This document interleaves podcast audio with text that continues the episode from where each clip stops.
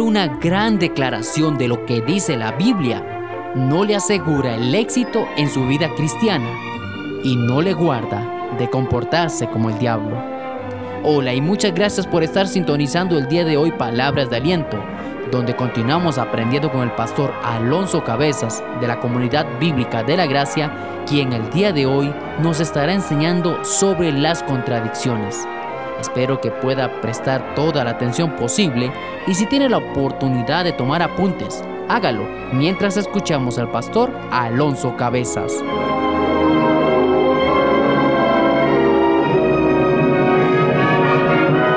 Muy buen día tengan todos. Estuvimos estudiando las pasadas dos semanas sobre el relato en Mateo 16, cuando Jesucristo le pregunta a sus discípulos, ¿quién dice la gente que soy yo? Y luego les dice, ¿y ustedes? Para ustedes, ¿quién soy yo? Y Pedro, adivinen, por supuesto, Pedro responde de primero. Y dice, tú eres el Cristo, el Hijo del Dios viviente. Jesucristo lo alaba y le dice, muy bien, Pedro, dichoso. Tú eres Pedro, sobre esta piedra edificaré mi iglesia y te daré las llaves. Hablamos de qué significaba esa piedra, qué significaban las llaves. Hoy vamos a hablar de, de una palabra muy interesante, que es la palabra contradicción. ¿Qué significa contradicción? Según el diccionario de la Real Academia Española, dice que contradicción es afirmación y negación que se oponen una a otra y recíprocamente se destruyen. Es afirmación y negación que se oponen una a la otra y se destruyen una a la otra. Eso es contradicción, se contradice. Vivimos en una sociedad de muchas contradicciones. Por ejemplo, se dan noticias o estadísticas de crecimiento económico, estamos creciendo económicamente. Sí, creció la economía, pero para muchas familias que ven eso se preguntan que para mí no, para mí es todo lo contrario la famosa igualdad real de la mujer, un movimiento que exige que seamos iguales, pero por otro lado se exigen tratos especiales, entonces hay que dar campo en el bus, uno ve que hay un banco que se llama banca y le ofrecen el servicio de banca mujer. ¿Cómo es eso? Una banca mujer. Eh, femicidio, se habla de un femicidio. ¿Y cómo es eso? No es lo mismo matar a un hombre que a una mujer, no sé, tengo mis, mis preguntas en cuanto a eso, no digo que sea malo pero parece contradictorio. Y ni qué decir de cristianos que se contradicen. ¿No les es familiar esa palabra? ¿Han vivido o han visto contradicciones en su familia, en política, en las iglesias? Supongo que sí. Hoy vamos a, a estudiar una terrible, yo diría una fatal contradicción de un gran hombre de Dios del cual, como les decía, habíamos estudiado las veces pasadas, que hizo una grandiosa declaración, por la cual Jesús lo exalta y le llama piedra, sobre la cual iniciaría un movimiento para predicar su reino, que era Pedro. Había dado una gran declaración, pero poco después, vean lo que pasó con esa piedra, vean lo que pasó con Pedro. Y vamos a seguir leyendo en Mateo 16, Ahora vamos a ir al versículo 21. Mateo 16, 21. Dice así. Desde entonces comenzó Jesús a advertir a sus discípulos que tenía que ir a Jerusalén y sufrir muchas cosas a manos de los ancianos, de los jefes de los sacerdotes y de los maestros de la ley, y que era necesario que lo mataran y que al tercer día resucitara. Pedro lo llevó aparte. Y de nuevo, Pedro habla de primero y comenzó a reprenderlo. De ninguna manera, Señor, esto no te sucederá jamás. Jesús se volvió y le dijo a Pedro, aléjate de mí, Satanás. Quieres hacerme tropezar. No piensas en las cosas de Dios, sino en las de los hombres. Ay, ¿qué les parece? La piedra ahora se transforma en diablo el hombre que dio una gran declaración, Pedro que dio una gran declaración, Jesús, tú eres el Cristo, el Hijo de Dios viviente, y Jesús le dice, qué bueno Pedro, dichoso. Ahora, de la misma boca, empieza a llevar a Jesús y a reprenderlo, a decirle, no Señor, yo no voy a permitir que eso pase. Y Jesús le dice, aléjate de mí, Satanás. Qué terrible, ¿no? Caer de un extremo al otro, llegar tan alto y luego caer tan bajo. Aquí vemos lo que yo llamo una boca con dos lenguas. Hacía poco tiempo, algunos dicen que seis meses, más o menos habían pasado, cuando Jesús le había llamado dichoso, bienaventurado, bendito Pedro. Y ahora le está diciendo, aléjate de mí, Satanás. Las mismas palabras que había dirigido Jesús al tentador, al propio diablo, en Lucas 4.8, cuando Jesús está iniciando su ministerio. Ahora, ¿qué está viendo Jesús en Pedro? Ahora reconoce en la actitud de Pedro un engaño del diablo mismo, un susurro del diablo para alejarlo de su propósito de sufrir. Jesucristo vino, esta primera venida era para sufrir, para redimir las almas por el pecado, para pagar, para venir como un cordero, para ser sacrificado.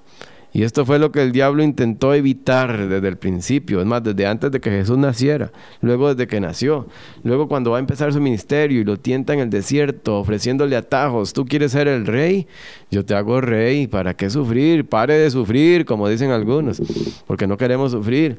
¿Para qué va a ir a, sufrir? Yo lo hago rey, ahora. El diablo siempre ofreciendo las cosas fáciles, atajos. Qué pronto que la roca se transformó en diablo. ¿Cómo fue que la roca se transformó en diablo tan pronto? No estoy diciendo que Pedro estaba poseído o que era el diablo mismo, pero estaba haciendo el trabajo del diablo. Recuerdan que Jesús se alegró cuando él dio esa gran declaración de quién era Jesús y le dijo, esto viene de Dios mismo. Ahora es lo que está diciendo Jesús, esto viene del diablo mismo. Diablo significa calumniador. Satanás significa adversario, enemigo, desviador, acusador. Eso es lo que estaba haciendo Pedro. Es evitando, desviando a Jesús de su propósito, que se saliera de su camino, de ir al sufrimiento por nuestras almas. El Señor se había gozado al escuchar del labio de Pedro la gran confesión, la cual venía de Dios, pero qué fácil, en un momento de olvido, qué fácil es descuidarse Después de ser el vocero de Dios, Pedro diciendo algo que había venido de Dios, ahora se transforma en vocero del diablo. Y el Señor lo reprende con duras palabras. Me eres tropiezo, me eres trampa. En otras palabras, tú haces, estás haciendo el papel del tentador. Me quieres hacer tropezar. Tropezar, como imagínense a alguien en, en maratón corriendo y hacer una zancadilla para que no llegue a su meta yo, diciéndole a Pedro, no quieres que yo llegue a la meta de la cruz. Qué contradicción. Qué fácil es caer. Por eso nunca debemos confiarnos. Nunca creer que, yo no sé, estoy tratando de, de, de imaginar un poco cómo pudo, cómo pudo haberse sentido Pedro cuando Jesús le llama dichoso Pedro. Porque estás hablando de parte de Dios, sobre ti edificaré mi iglesia y Pedro, ah, sí, qué bueno. Yo sí soy carga, yo sí soy bueno. Posiblemente estos seis meses Pedro se sentía bastante alto y tal vez empezó a descuidar, a depender menos del Señor. Primera Corintios 10, 12 nos advierte. En Primera Corintios 10, 12 se nos advierte, si alguien piensa que está firme, tenga cuidado de no caer. Mire que no caiga. Posiblemente en el caso de Pedro. Él se confió. Él pensó que como ahora iba a ser una piedra, ah, posiblemente se le subió el ego. Pedro siempre tuvo el defecto de ser muy impulsivo. Siempre vemos que habla de primero, él toma la palabra. El gran problema de hablar pronto y no escuchar bien. Recordemos que llevamos un cuerpo de carne que busca el pecado. Y el órgano más difícil de domar de ese cuerpo la lengua.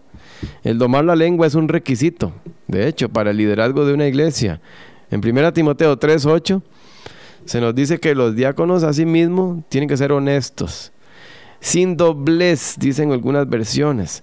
Lo que realmente significa sin doblez de doble es que no tengan dos lenguas. Ahora, no estamos hablando de algo literal. yo nunca he conocido a alguien que tenga dos lenguas, así dos pedacitos de carne. ¿Qué significa tener dos lenguas? Vamos a Santiago 3, 7 al 12. Santiago 3, 7 al 12. Ustedes han escuchado cuando se dice que alguien tiene dos caras.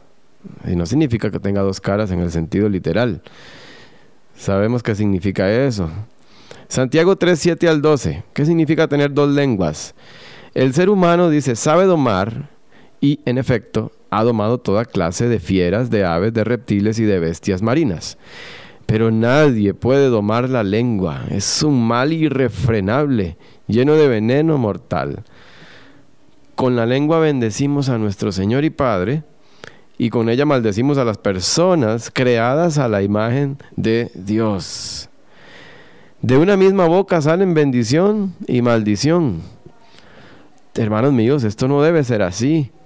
¿Puede acaso brotar de una misma fuente agua dulce y agua salada?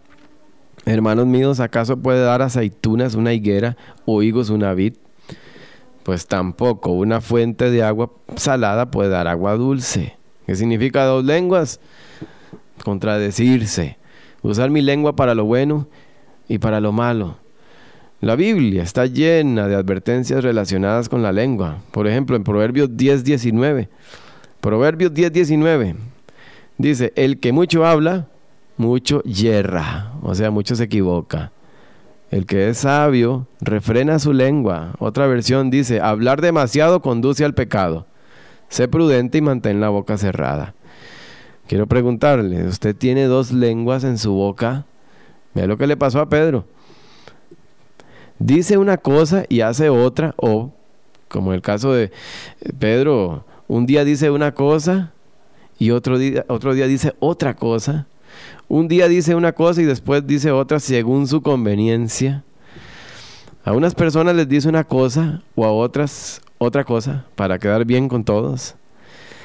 ¿Necesita usted siempre decir la última palabra o estar defendiéndose constantemente? Tenga cuidado. La lengua es un instrumento difícil de domar, dice casi imposible de domar. Que no nos pase como a Pedro. Recordemos, el que cree estar, firme, tenga cuidado de no caer. Hoy vamos a dejarlo hasta aquí. Vamos a ver la próxima semana una ayuda para tener una sola lengua. Una sola lengua corta y bien domada. Los espero la próxima semana a la misma hora y hablaremos de cómo tener una lengua corta y domada. Una sola lengua.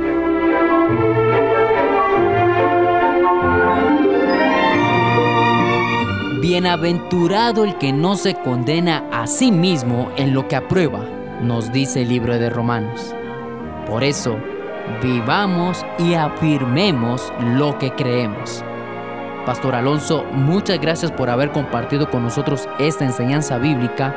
Y si usted, estimado oyente, ve que es muy difícil vivir lo que cree o no está seguro si realmente es lo correcto, nos gustaría ayudarle. Llámenos al 2240-2900 o también puede visitar nuestra oficina aquí en Tibás. Antes de concluir, le extiendo la invitación para que nos sintonice la próxima semana cuando estaremos presentando una edición más de Palabras de Aliento, que es una producción de BBN Costa Rica.